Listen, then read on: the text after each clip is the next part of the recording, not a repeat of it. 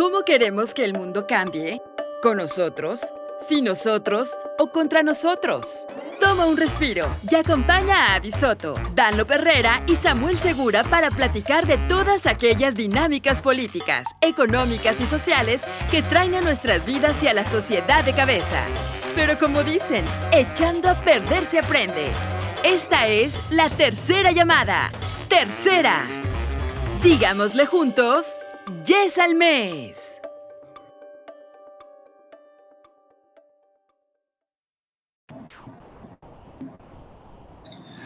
Bueno, pues aquí estamos en el primer episodio de, The Little Mess y pues estamos, vamos a analizar la dictadura de la sonrisa. Soy Danlo Herrera y saludo a, Abigail Soto y Samuel Segura. Avi Samuel. Eh, el tema sugiere muchas cosas, incluso antes de comenzar esta grabación, pues el debate se encendió porque hay cosas muy interesantes. Avi, ¿qué podemos entender por dictadura de la sonrisa?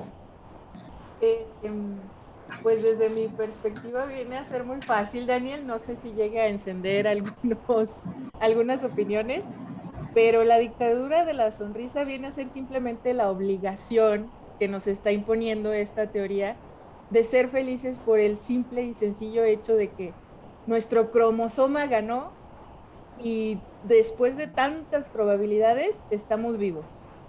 Entonces ya con eso viene la responsabilidad de que si estás aquí tienes que ser feliz. Es, es, una búsqueda, es una, por así decirlo, sería el fin o una de las razones por las cuales podemos estar aquí en la tierra, el ser felices. Este, Samuel, ¿tú qué opinas? Pues yo, bueno, más o menos ya habíamos comentado ligeramente al respecto sobre la importancia del propósito, ¿no? Y de que, bueno, algunas veces pensamos que tal vez esto del propósito es algo muy nuevo, pero pues un poco lo que yo decía de manera provocativa o provocadora era precisamente que tal vez en realidad la búsqueda del propósito como que siempre ha estado ahí desde la antigüedad, por ejemplo, pero en algo que creo que sí, se coincide es en el hecho de que esa, cuando se casa esa búsqueda del propósito con la idea de la productividad, que es un poco lo que pues uno, el fundador de esta idea de la psicología de la felicidad, eh, Seligman, precisamente menciona, y yo creo que es ahí donde cae entonces en este dilema de la, de la búsqueda del propósito para ser productivos específicamente y se convierte en una obligación. Y pues es ahí donde está, donde esto se vuelve algo que debería ser un ejercicio autoexploratorio para, para ti mismo, para tu propio provecho, se vuelve, se vuelve una dictadura, como, como lo menciona el título de nuestro, de nuestro capítulo, ¿no? Sobre todo, pues cuando hablamos de dictaduras entendemos que no hay espacio para los que difieren de, del que está ostentando el poder o el control. Entonces, eh, yo quisiera platicarles, por ejemplo, a mí me impactó mucho la plática de Bárbara Henry-Rich, que ella eh, cuenta su historia de cómo cuando sufrió eh, cáncer de mama, ella vio que prácticamente eh, mientras ella estuvo yendo a las terapias, estuvo yendo a las revisiones por parte de su doctor, veía un ambiente donde decían que el cáncer se podía superar a través de pensar positivo. Y ella comenzó a reflexionar al respecto, pero se empezó a preocupar cuando empezó a ver que ya estábamos o que muchas personas ya estaban cayendo en actitudes o comportamientos irracionales, porque incluso había, eh, había palabras, había argumentos donde decía, no es que se murió porque siempre tuvo una mala actitud o porque no vio su cáncer como una gran oportunidad de crecimiento y es que no tienes avances en tu tratamiento porque no estás pensando lo suficientemente positivo o porque no estás viendo con gratitud eh, esta gran oportunidad de, descubrir una gran enseñanza. Entonces, ella, ella se sentía que estaba siendo relegada de todo este grupo y no compartía estos intereses y poco a poco fue excluyéndose. Y esta la llevó a tomar la reflexión y desarrolló y escribió un libro que se llama Bright Sided, How Positive Thinking Undermines America. Y, el, libro, o sea, eh, sugiere cómo el pensar en exceso en lo positivo puede llevar a vulnerarnos o a, o a coartar un lado positivo que a lo mejor no, un, lado que a lo mejor no está en lo positivo, pero que, pues sí, como platicábamos, el hombre no solamente es de momentos buenos, sino hay que eh, tomar conciencia de que las crisis vienen, ¿no? Y de que cosas malas van a pasar. Y creo que estamos omitiendo hoy en día esa parte que, forma, eh, que, aparece en nuestras vidas. No sé qué opinan al respecto, chicos. Mira, yo precisamente voy a aprovechar un poquito eh, que están hablando de la cuestión de propósito, porque cuando nos pusiste el tema, precisamente llegué a analizar que quizás son dos temas paralelos los que nos llevan al problema que tenemos el día de hoy. Lo primero es cómo manejan ustedes, esa idea de que, pues si ya naciste tienes que tener un propósito. ¿Cuál es el propósito de tu vida? Estás aquí por algo, encuéntralo.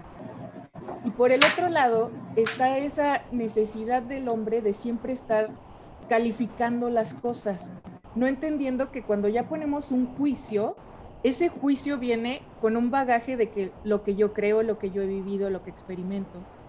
¿Y a qué me refiero con estos juicios? Un juicio es cuando nosotros ya decimos que una cosa es positiva o negativa, que es buena o que es mala que está bien o que está mal, que es aceptado, que no es aceptado, todo esto que ya conviene una creencia mía, no deja que la cosa simplemente sea. Y entonces el ser humano viene a poner ese juicio de valor a las emociones, que las emociones simplemente son experiencias de sentimientos del individuo, pero nosotros ya las calificamos como buenas y malas. Entonces, ¿quién va a querer experimentar las emociones malas? ¿Sí me explico? Tenemos que enfocarnos en las emociones buenas. Las emociones buenas, pues incluyen precisamente la felicidad. Entonces, vamos a enfocarnos en la felicidad y enfocándonos en la felicidad, ¿qué es lo que vemos? Pues es esta unión que te estoy comentando yo de que tenemos la necesidad de tener un propósito y por acá tengo la necesidad de vivir las emociones buenas. Entonces es cuando se une, ah, pues vamos a hacer el propósito de vida, el ser felices. Y entonces se viene toda esta tendencia de, ¿cuál es tu propósito de vida? El ser feliz. ¿Por qué estoy yo aquí? Pues para ser feliz. Y ya ni siquiera nos metemos a analizar qué es lo que esto conlleva o qué se requiere o que quizá precisamente por ese juicio de valor de que la felicidad es buena, lo que es bueno y lo que me hace feliz va a ser distinto a mí y a ti. Ok. Y eso que mencionas es cuando si el propósito es ser feliz, eso eh, lo más importante es el cómo. Ok, si el propósito es ser feliz, o si mi vida tiene que trascender o, si es un estado permanente, pues necesito herramientas para lograrlo, porque cuando no estoy en ese estado, pues de qué cosas puedo echar mano. Y lo platicábamos este, fuera de, micrófonos, como este, en los últimos 10 años la cantidad de libros de autoayuda o que, o que te muestran las herramientas para poder alcanzar este estado de felicidad han inundado los anaqueles, este, circulan los videos, eh, los gurús que tienen diferentes técnicas. Recordemos el libro El Secreto de Secret, que está entre los 100 libros más vendidos de toda la historia. Este, o por ejemplo, un dato muy interesante como en, el, en los últimos cinco años en Estados Unidos se han destinado 226 millones de dólares para estudiar la psicología positiva y sus aplicaciones en el mercado. O sea, y eso es algo muy interesante que vamos a abordar más adelante, de cómo a los mercados y cómo a los gobiernos les puede beneficiar el que nosotros estemos en una búsqueda constante de felicidad. Pero es, algo bien interesante porque ya se traslada a una cuestión de, de la responsabilidad. Es tu responsabilidad ser feliz. Y ahí se derivan un montón de cosas, ¿no? Yo creo, una de las cosas que me llama la atención precisamente en esto es que también es una visión bastante occidentalizada, si quieren, y moderna de entender mucho de estos cosas de la felicidad, del propósito, etcétera, etcétera. Eh, la primera, yo me acuerdo, una de las, yo viví un tiempo en Estados Unidos, después regresé a México y después tuve la oportunidad de estar en Europa un rato.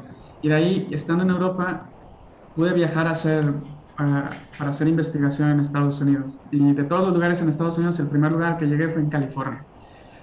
No sé si ustedes conocen un poco el estereotipo entre la gente del este y la gente del oeste dentro de Estados Unidos, pero la gente del este de Estados Unidos normalmente se le considera como eh, grumpy, ¿no? Este, el grumpy, bla, bla, bla. Y por otro lado, la gente de California es demasiado feliz. Está, eh, demasiado feliz. Y, y, yo viniendo un poco de Europa, y en Europa la gente es bastante más este, grumpy, más regañona, etcétera, etcétera. Eh, llego a California y sí me impactó, porque ya llevaba un par de años viviendo en Europa y sí me impactó y dije, wow, es que la gente en California es demasiado feliz. ¿De qué droga están tomando para poder, este, para poder estar así todo el tiempo con esa buena actitud? Y está muy padre, pero no pueden ser un poquito más groseros, ¿no? Ah. Y no, e, es en serio. O sea, estaba Exacto, cacheteme. Pero, pero lo que voy es que como que en Estados Unidos también se tiene, vivimos, o estamos en general, Estados Unidos, pero también en el resto del mundo que estamos intentando imitar esas, esa forma de vida, vivimos un poco como una, una cultura en esteroides, todo relacionado a crecimiento. Inclusive si pensamos, ¿no? Pensamos en, en, cuestiones como económicas, sociales, estamos intentando hacer siempre crecer, crecer, crecer, ¿no? Uno de los indicadores es el crecimiento. Pero un momento, o sea, la vida tiene como sus diferentes etapas. Y, y, en un momento yo creo que ahorita estamos en un proceso bien profundo de reflexión al respecto de en qué rol estamos, ¿no? que naces, creces, te reproduces y mueres, ¿no? Y, y, como parte de, para mí, parte de esta obsesión con la felicidad tiene que ver con el sentido de esa obsesión, ¿no? Estos, estos esteroides que nos estamos metiendo para siempre ir arriba, hacia arriba, hacia arriba, hacia arriba. Y no, no asumir que también se vale ir hacia abajo, ¿no? Eh, y eso es algo que me parece sumamente problemático en esta cultura en general, eh, en la cual nos estamos desarrollando, ¿no? Y que es parte de ese encadenamiento del cual Avi nos estaba comentando, de dos cosas completamente diferentes que corren en paralelo pues que ahorita caen en esta cuestión de lo de eh, el gobierno, el Estado, el mercado, etcétera, etcétera. Ahorita que mencionabas, hay un filósofo surcoreano que se llama Byung-Chul Han, que él habla que hoy en día no necesitas tú un gobierno opresor, totalitario, ni necesitas un jefe déspota, para sufrir tú una explotación o un dominio, sino que uno mismo es el que se está explotando en esta cuestión de una búsqueda constante de productividad y de, y de estar siempre generando. Y si lo retomamos al tema de la, de la felicidad, pues prácticamente eh, la búsqueda constante de la felicidad nos lleva a estar inquietos y buscando la manera de sentirnos tranquilidad buscamos en el yoga, buscamos en la meditación, buscamos en la escatología, en la este, cienciología, eh, en la, llevar un, libro de, gratitud diaria. Eh, hay tantas corrientes, tantos sistemas, tantos gurús, tantos libros de autoayuda que nos mantienen siempre ocupados y, y en una cuestión de, ok, si ahorita en esta ocasión estoy pasando por una crisis, como mencionaba el caso de Bárbara, que, les decía, ok, si me está pasando algo malo, si estoy sin empleo o, si este, mi negocio va mal, es porque algo es, he de estar haciendo mal, no estoy pensando lo suficientemente positivo porque no estoy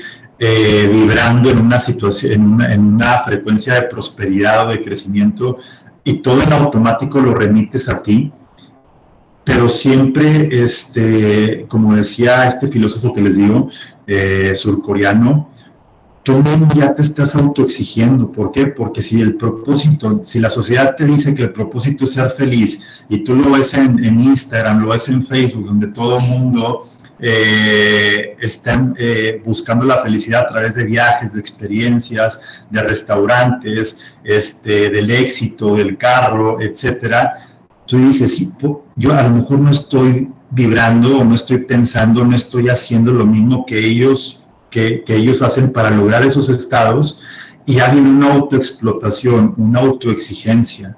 Entonces, ahí es donde prácticamente nosotros mismos nos estamos oprimiendo y, subordinando a. Entonces, eh, es algo muy interesante. Adelante, ahí. Ahorita que estás hablando de que nosotros somos nuestro propio enemigo, hiciste que me acordara, no, sí, hiciste que me acordara que em, las mujeres se van a relacionar mucho conmigo en esto, pero precisamente viene también de, de un hilo de pensamiento, en el que yo recuerdo mucho que lo primero que te dice el nutriólogo cuando lo visitas es, sí, hija, para tener una buena figura de ahora en adelante vas a tener que vivir de lechuga. Pero tú imagínate cuando estás comiendo la lechuga que es una hamburguesa, porque tú controlas tu mente y si tú le dices a tu mente que esa lechuga es una hamburguesa, tú te lo vas a creer.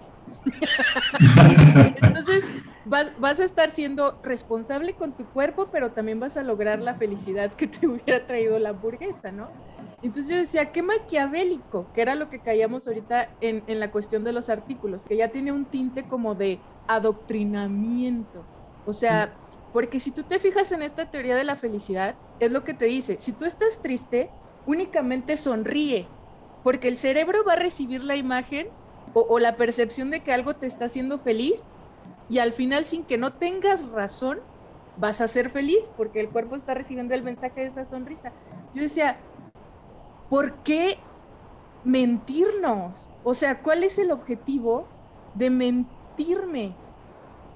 Si e, en sí nosotros éticamente, como caíamos en la ética, mentir está mal. ¿Por qué va a estar bien el mentirme a mí, que se supone que soy la persona más importante en mi vida? ¿Qué mentira me estoy diciendo para justificar que está bien hacerlo en mí, si no está bien hacerlo en un tercero? Claro. Y yo creo que eso también me lleva un poco a, lo que escribía Basundara Sohei cuando decía que está bien no estar bien, ¿no? y, el impacto que tiene cuando estamos negando las emociones, eh, lo que realmente estamos sintiendo, porque al, porque al negar aquello, el, que, el hecho de que estás forzándote a sonreír para detonar todos estos elementos extras, si tú quieres, eh, en realidad lo que estás haciendo es que estás reprimiendo el sentimiento más básico que estás verdaderamente sintiendo ahí, el genuino, y al mismo tiempo estás amarrándolo junto con otros, lo que ellos, ella llamaba como sentimientos secundarios, que, son, que era, eh, pueden ser culpa, pueden ser diferentes otros, ¿no? Y entonces en realidad lo que estás haciendo es que te estás cargando más y no te estás verdaderamente liberando. Yo creo que también en parte es que muchos de estos gurús eh, lo que han hecho es que no, realmente no ponen atención en lo que algunas veces está diciendo. Que el primer paso es aceptar lo que estás sintiendo, ¿no? Y el segundo paso es sentarte con eso que estás sintiendo. Y posteriormente entonces vas a empezar a reconocerlo, ¿no? Eh, a reconocerlo y empezar a actuar conforme a eso.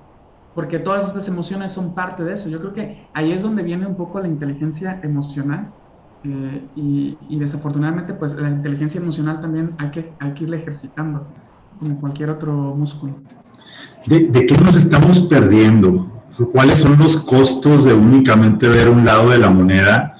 y platicábamos cómo siempre a lo largo de la historia han existido eh, estas aves de mal agüero, entre comillas, por ejemplo, desde Jonás, cuando en el barco les empezaba a indicar que los caminos no eran correctos y qué fue lo que hicieron. Ah, no, pues vámonos, lo tiraron por la borda y este, la historia de la ballena que todo el mundo conoce.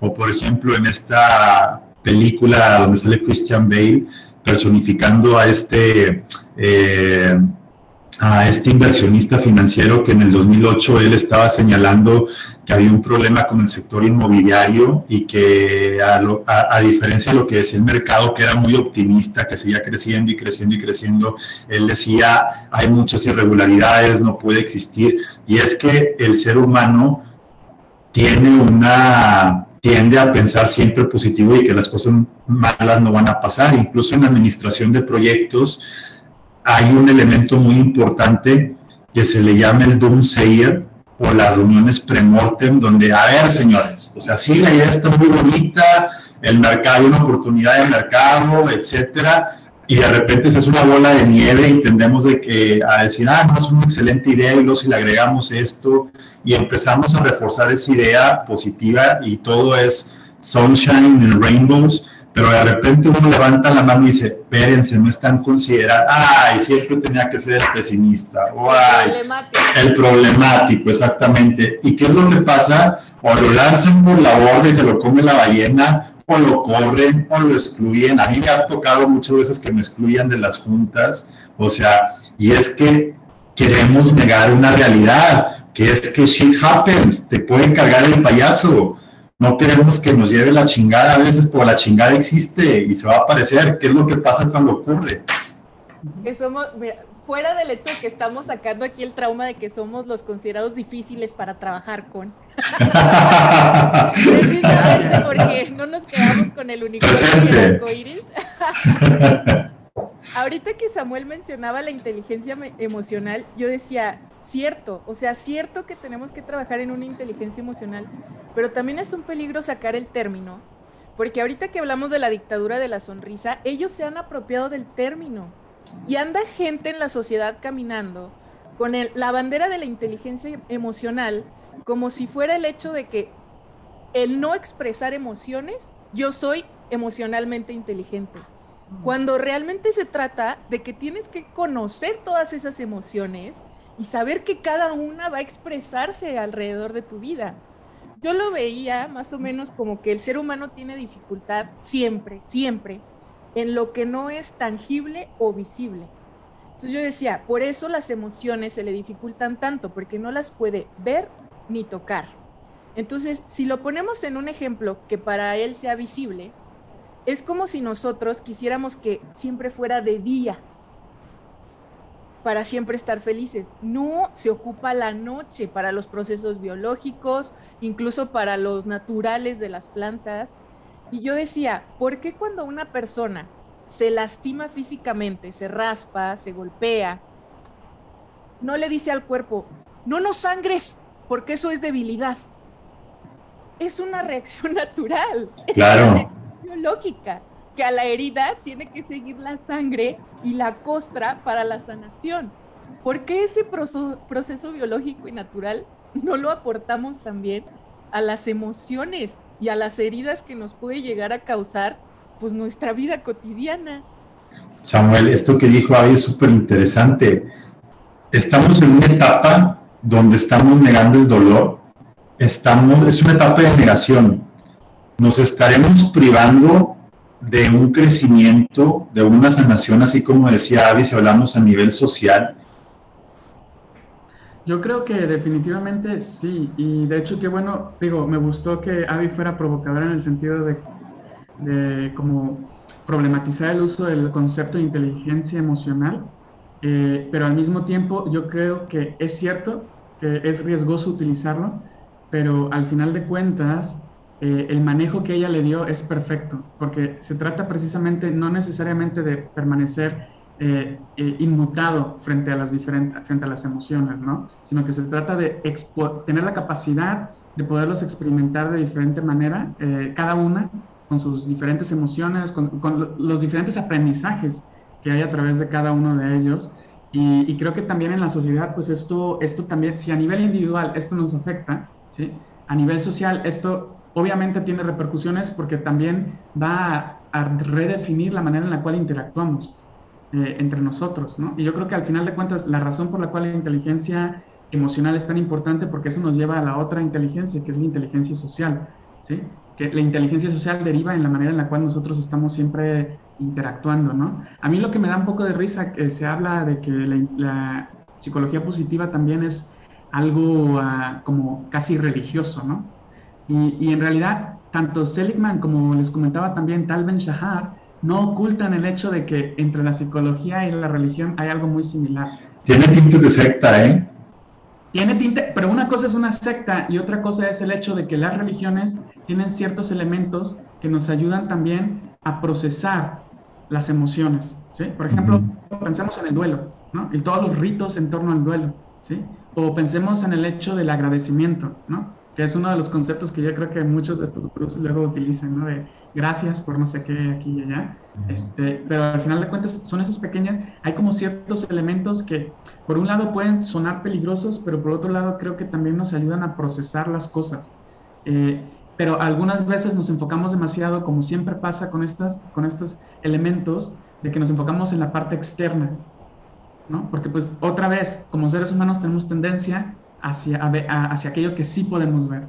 Pero en realidad muchas veces no es ni siquiera, ni siquiera la parte externa, es la parte interna de lo que esos rituales y esos procesos están haciendo para nosotros, eh, que, son, que son sumamente útiles. Yo entiendo que a lo mejor puede ser un poco, no estoy defendiendo la psicología positiva, creo que hay elementos rescatables dentro de ella, pero sí soy súper, súper eh, cauteloso eh, cuando empezamos ya a hablar de gurús y empezamos a hablar de todos estos tipos de libros de autoayuda que te niegan el espectro de emociones humanas, ¿no? Porque al final de cuentas, por eso somos humanos y tenemos todo este tipo de, emociones. Ahorita que hablas de gurús, y hemos platicado cómo uno entra como esta eh, analogía del hámster, ¿no? En la rueda y están constantemente eh, corriendo en la rueda la búsqueda constante de felicidad y ponerlo como máximo propósito de nuestras vidas, ¿en qué le puede beneficiar al mercado? Eh, ¿En qué le puede beneficiar a los gobiernos el tener personas eh, siempre inquietas, siempre buscando y sobre todo que llegan a esta cuestión de si no soy feliz o si estoy mal, es porque algo he de estar, eh, algo he dejado de hacer tiene ramificaciones muy profundas. Hemos platicado ya en el plano del individuo, pero ya a nivel de estructuras, ¿qué es lo que pasa? Mm, fíjate que ahí se me ocurre otra vez esta idea de lo de, eh, volver un poco al punto individual para después retomar la parte social. Una de las mejores recomendaciones que alguna vez me pudieron haber hecho cuando estaba escribiendo mi tesis doctoral era menos es, es mejor y, yo creo que al contrario, muchos, y, la verdad, en el momento tal vez no lo entendí, pero cuando lo empecé a hacer, dije, ah, es totalmente cierto, porque nos saturamos de tantas cosas y a nivel estructural, las implicaciones de eso eso genera nuevas, nuevos mercados, ¿no? Un poco como lo comentábamos fuera de micrófonos. Eh, y entonces se crea el mercado del bienestar, el mercado de no sé qué, y todo operando bajo un mismo modelo de mercado. Y ojo, eh, yo creo que un error conceptual que muchas veces tenemos es que solamente existe un, tipo de mercado, ¿no? Pero en realidad no.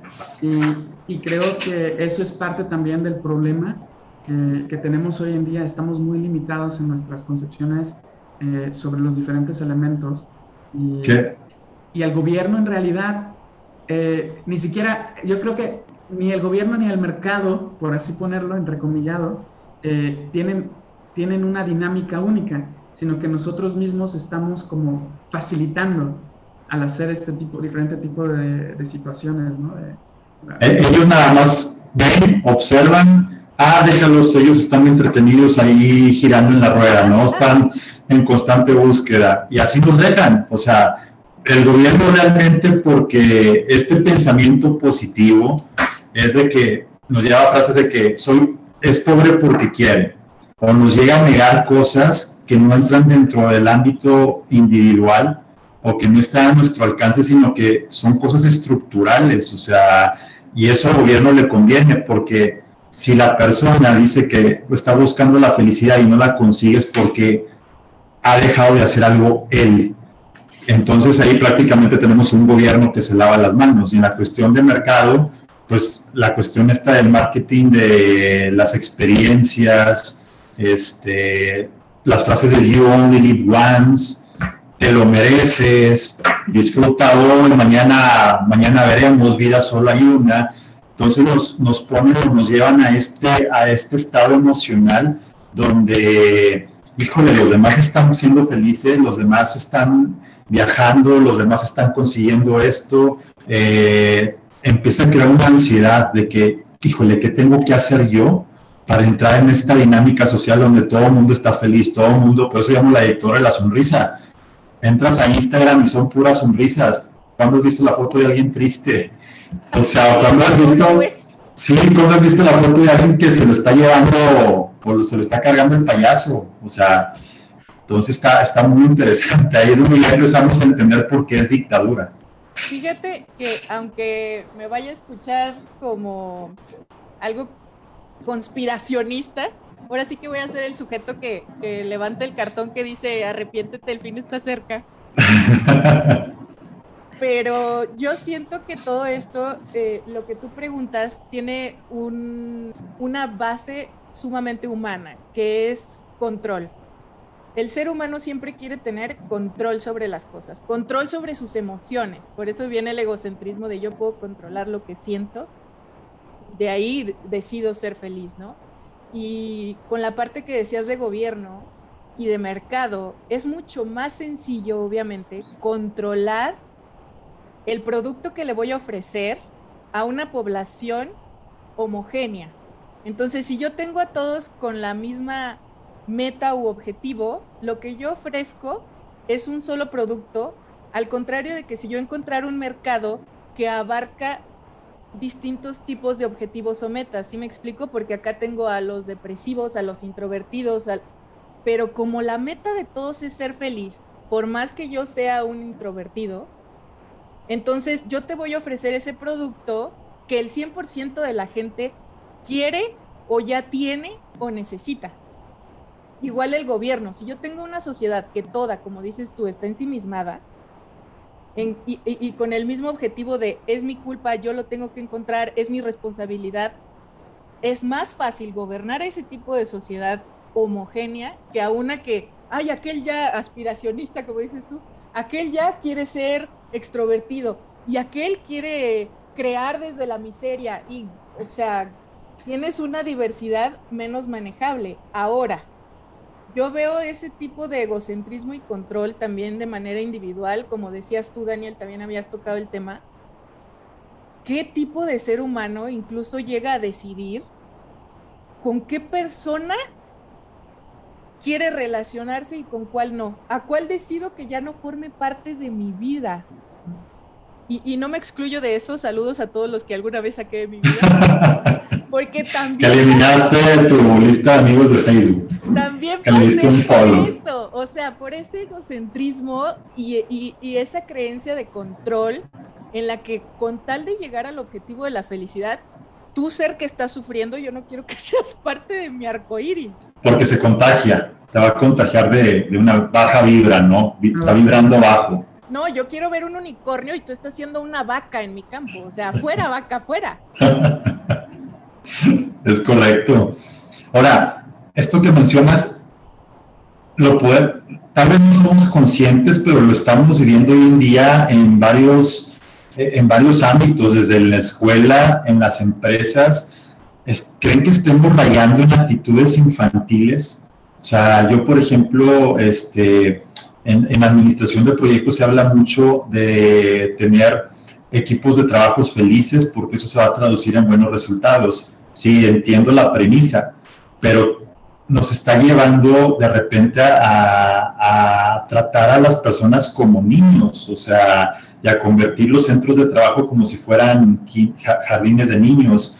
Y por ejemplo, en las escuelas, eh, cuando ya nada más se da retroalimentación del niño, se habla de las fortalezas y se habla de las oportunidades, pero no, no toques la parte de la conducta, no toques la parte de las, eh, de las amenazas porque tiene una connotación negativa. O por ejemplo, cuando estás escribiendo un discurso o una propuesta, no, no lo pongas en negativo, ponlo en positivo. O sea, creo que ya está permeando en diferentes ámbitos y ya no estamos dando pie, no, no me quiero ir al otro extremo de lo positivo de la sonrisa, que puede ser lo negativo y la tristeza, no, sino que estamos negando la realidad, estamos perdiendo dosis de realismo, o sea, lo que no queremos nosotros es, no, no que odiamos a los, a los, a los positivistas, odiamos a los que sonríen todo el tiempo, no, queremos que todo el mundo esté triste, no, queremos, queremos que queremos que la gente tenga una dosis de realidad y que deje de negar la realidad porque nos estamos mutilando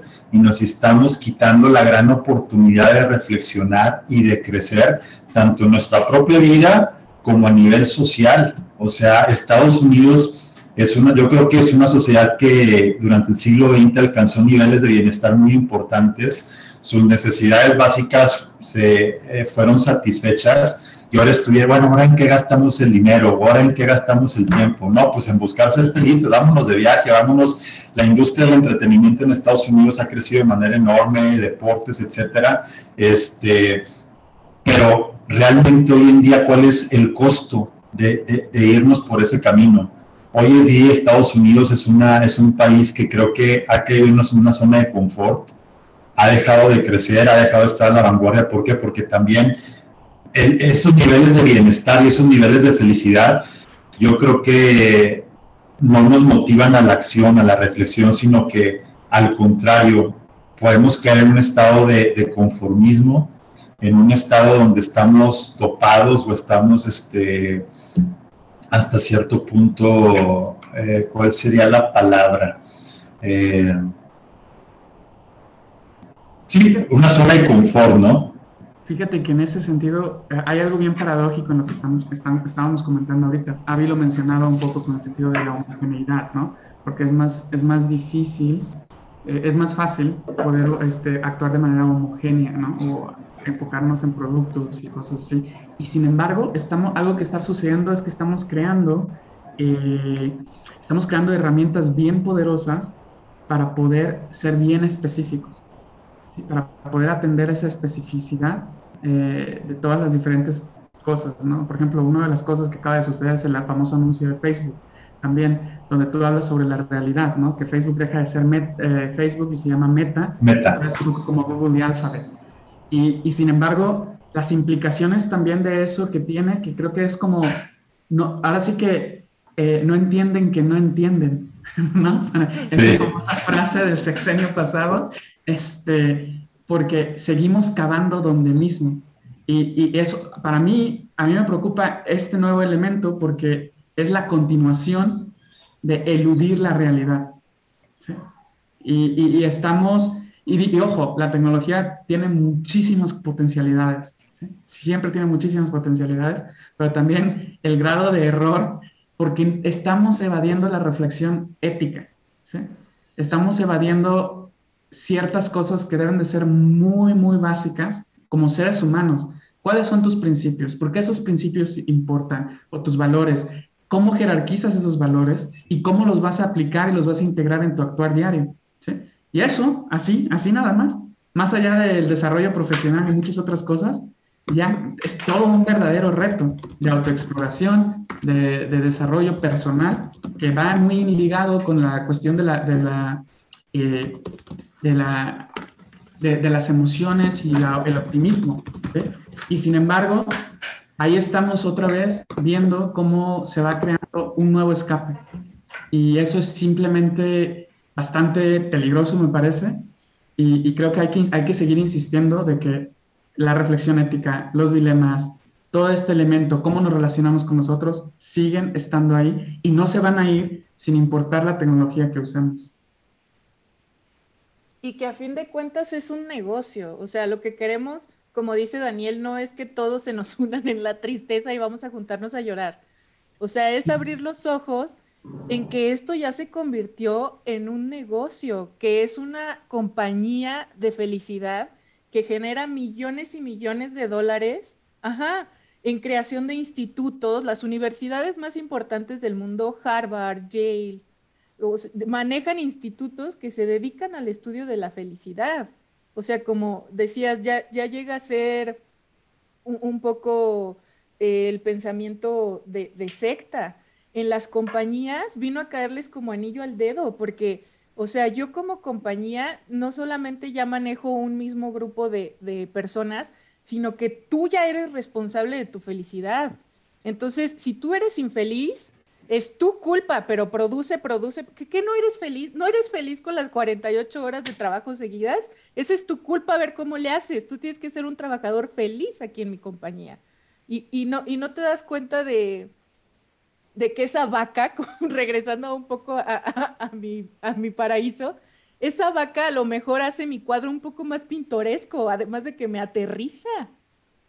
Claro, incluso eh, encaminándonos al cierre de, este episodio que, hijo, le da para, para muchos temas, yo creo que la invitación sería en, adoptar el reto de acercarnos a esas personas, a esos outsiders, a esas eh, personas que no ven el mundo eh, tan luminoso como lo ven los demás, porque realmente ahí podemos encontrar muchas respuestas y mucha profundidad a lo que está pasando, porque no voy a mencionar nombres, pero ustedes recuerden a lo largo de la historia, grandes obras, grandes pinturas, grandes novelas se han escrito en momentos de oscuridad, de sombras y de crisis, este, porque es una catarsis, realmente eh, la felicidad no, no, lleva a la catarsis, la felicidad lleva la, puede llevar a la euforia, pero cuando tenemos dosis de realismo, y estamos, no estamos negando la crisis, no estamos negando los problemas, no estamos negando una situación complicada, da pie a una catarsis y en la catarsis viene la transformación. Entonces, no nos neguemos eso. Eh, yo creo que el escenario, hablando de escenarios para cerrar este, este episodio, este, podemos tener un escenario positivo, hablando de la sonrisa, un escenario negativo y un escenario tendencial si todo sigue igual. Yo creo que si todo sigue igual, muy probablemente vamos a ser una sociedad conformada por individuos que van a estar buscando la satisfacción inmediata, el placer inmediato, van a estar brincando de satisfactor en satisfactor. Hoy veo una serie de Netflix, voy a ver cuál es la siguiente serie de Netflix, hoy voy a ver este partido de fútbol, ahora voy a irme de viaje a Tulum o a Puerto Escondido, ahora me voy a dar este desayuno y es estar brincando, brincando y brincando en cosas que nos den una satisfacción momentánea, una sensación momentánea de felicidad. Y lamentablemente va a ser una generación perdida, va a ser una época donde a pesar de los grandes avances tecnológicos, los vamos a utilizar o los estamos utilizando para, el placer inmediato y no a lo mejor para la, la grande transformación que involucra o que necesita la humanidad y que viene de la reflexión, del debate y del análisis. Pero como eso no causa sonrisas y eso no causa felicidad, lo estamos negando y lo estamos omitiendo. Fíjate que yo por el contrario pienso que si seguimos por este mismo camino, se va a dar un tiro en el pie la humanidad, porque va a obtener el resultado completamente contrario. O sea, eh, va a ser tanta su necesidad de encontrar seres humanos felices o, o, la búsqueda de esa felicidad eterna, que el ignorar todo el demás bagaje de emociones va a terminar explotando. O sea, vas a tener seres infelices por no ser felices y frustrados porque es su culpa no lograr el propósito por el que nacieron. Entonces, desgraciadamente, en la búsqueda de cierto mercado vas a lograr completamente lo contrario. Ahora, como yo les digo siempre a las personas con las que he tenido la oportunidad de discutir este tema, cuando tienes todo un armario de posibilidades emocionales, ¿por qué vas a sacar siempre el mismo par de jeans? Sí, bueno, algunas veces puede ser la comodidad, yo creo, pero fíjate que no sería yo tampoco tan pesimista. Yo creo que eh, a mí me toca mucho platicar con gente muy joven y al verlos, o gente relativamente joven, ¿no? Aquí 18, 21 años, y algo que veo es que como están muy dispuestos a romper los moldes y eso es algo que creo que puede ser bastante útil y que a mí, por ejemplo, cuando estoy intentando interactuar con ellos, siempre les llamo un poco a que se conozcan a ellos mismos, ¿no? Es una frase un poco trillada, pero a que se conozcan en su totalidad. Eh, eh, eh, no nada más negando una parte, que conozcan sus fortalezas, sus debilidades, conozcan sus sentimientos positivos, sus sentimientos negativos la verdad es que la respuesta es bastante positiva, así que yo sí me gustaría ser un poquito como confiar en el hecho de que tal vez nuestra generación va a seguir siendo prisionera de, de esta dictadura de la sonrisa, pero estoy seguro que con la guianza de la gente más joven seguramente por ahí algo podremos eh, aprender. ¿Qué es lo que pasa con las dictaduras? Hay un contramovimiento, ¿no? Hay una hay una revolución, hay un grupo de gentes que lo señalan y que se levantan en armas en contra de ellas. Bueno, pues en este episodio hay tres personas que están levantando en contra de la dictadura de la sonrisa y que les quiere dar en la, en la torre. Entonces, con dosis sanas de realismo, tampoco no nos vayan a tachar como, como, negativos. sigamos escuchando, no todos los programas van a ser así, no se crean. Pues bueno, eh, esperemos que este episodio les haya, les haya, hayan encontrado algo positivo. Realmente lo que eh, platicamos como, como compañeros, como amigos, es que hoy en día hay mucho ruido comunicativo y, creemos que hacen falta espacios donde pongamos el dedo en la llaga sobre los temas que realmente están llevando a la humanidad a, cierto curso este, y, a cierto, y a cierto escenario. Entonces, pues los esperamos en el siguiente episodio para, para seguir platicando de estos, de estos temas que, que, son los temas que verdaderamente deberemos de, de, estar poniendo sobre la mesa, ¿no? Si realmente queremos eh, crecer como, como civilización, como, como, humanidad. No sé, comentarios finales, chicos, su despedida. No, invitarlos también este, a que se den un tiempo para reflexionar con nosotros. Eh, tenemos ahora sí que planeado programas de chile, de mole y de pozole y para todos los gustos, esperando que como son temas que tocan a la mayoría en, general, eh, a ese mercado homogéneo del que sacamos provecho ahora, este, pues, pues, los encuentren interesantes, divertidos y sobre todo invitar a la reflexión. Sí, únanse con nosotros y ayúdenos también a reflexionar. Ok, los esperamos en el siguiente episodio. Hasta luego. Este es el final, pero calma, solo de este episodio. Corre la voz y compártelo en redes sociales. Esto fue The Little Mess. Hasta la próxima.